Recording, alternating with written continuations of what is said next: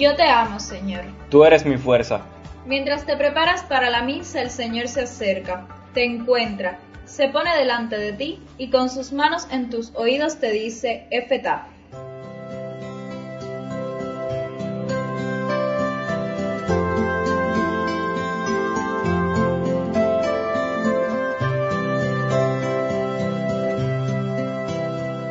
Jesús, estoy aquí. Jesús, ¿qué esperas de mí? Mis manos están vacías.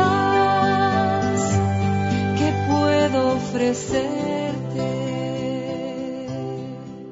¿Qué significa amar a Dios sobre todas las cosas y al prójimo como uno mismo? Mil veces se nos ha preguntado esto a cada uno.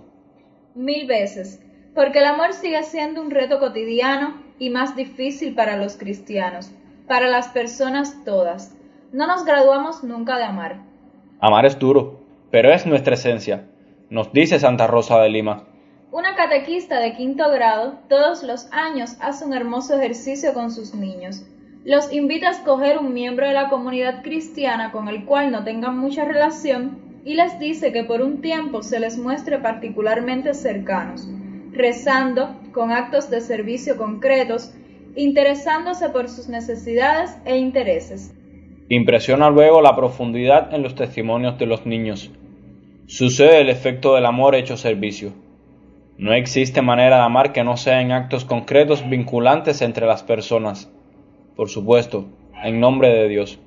Valdría que todos nos sintiéramos invitados, como los niños, a realizar este ejercicio. ¿Has sentido durante esta semana que te cuesta servir, que disminuyen tus fuerzas, que tus intentos no valen?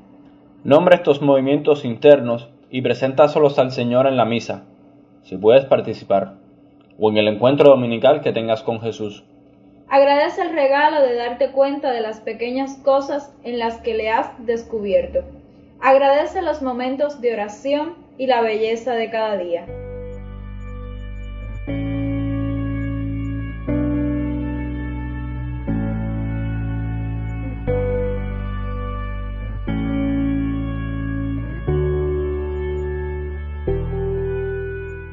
En el Evangelio de hoy preguntaron a Jesús.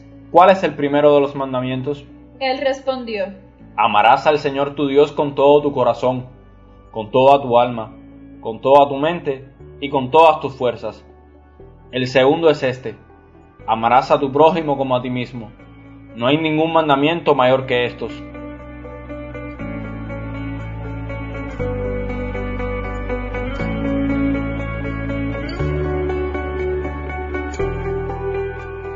Jesús es puesto a prueba nuevamente.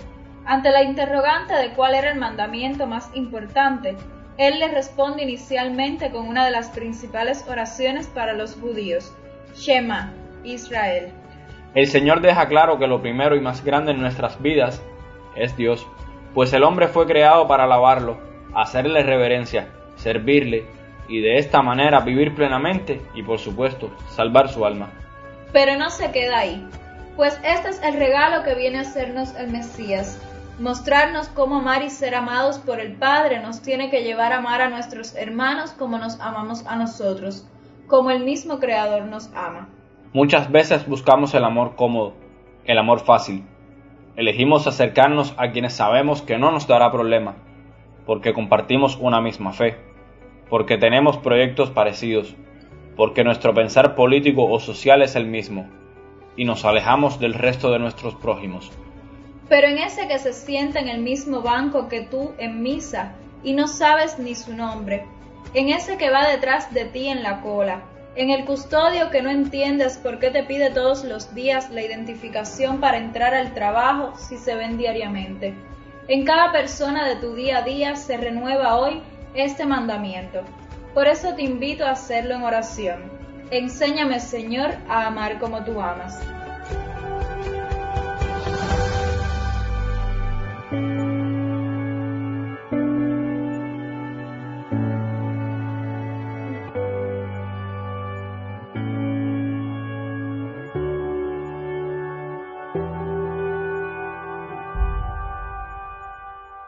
Pidamos a Jesús que se nos da en la Eucaristía el don de saber buscarlo en cada persona de nuestras vidas.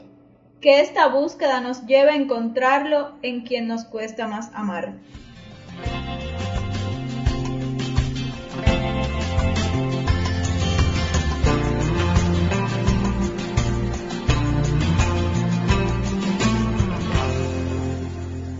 Junto a tus proyectos y luchas, tus miedos y sueños, preséntalos de la Iglesia. El Papa Francisco nos invita este mes a tener una intención especial por los misioneros, que cada bautizado participe en la evangelización y esté disponible para la misión, a través de un testimonio de vida que tenga el sabor del Evangelio. Mañana la Iglesia celebra la solemnidad de todos los santos. Pidamos especialmente a Dios la gracia de descubrir la vocación a la santidad en cada uno de nosotros. Además, el día 2 de noviembre es la conmemoración de los fieles difuntos. Oramos por el eterno descanso de nuestros familiares y amigos difuntos y presentamos sus nombres en la Eucaristía. Pidamos también para nosotros sabiduría en el uso de nuestra libertad, para poder gozar junto al Padre de la vida eterna. Oramos también por todas las comunidades que no pueden reunirse en torno a la mesa del Señor a causa de la pandemia, para que redescubran la Eucaristía espiritual y cada familia sea iglesia doméstica. Pidamos de manera especial por el pueblo cubano, para que con María de la Caridad restauremos a Cuba en el amor que es Cristo.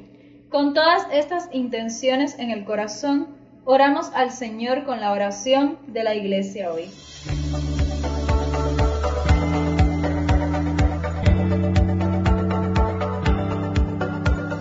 Dios de poder y misericordia, de quien procede el que tus fieles te sirvan digna y meritoriamente.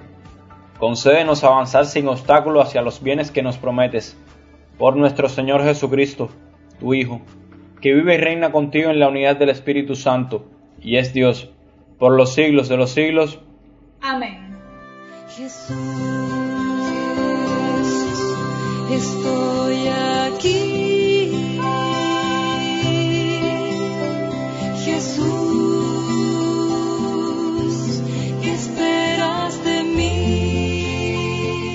Que salgamos a cumplir los mandamientos del Señor y sepamos hacer de nuestras vidas una ofrenda de amor. Y recuerda al Papa Francisco, que dice que un corazón sin brújula es un peligro público, Y que la brújula del cristiano es Cristo crucificado. que en Él y su palabra siempre encuentres tu senda. Dios te bendiga.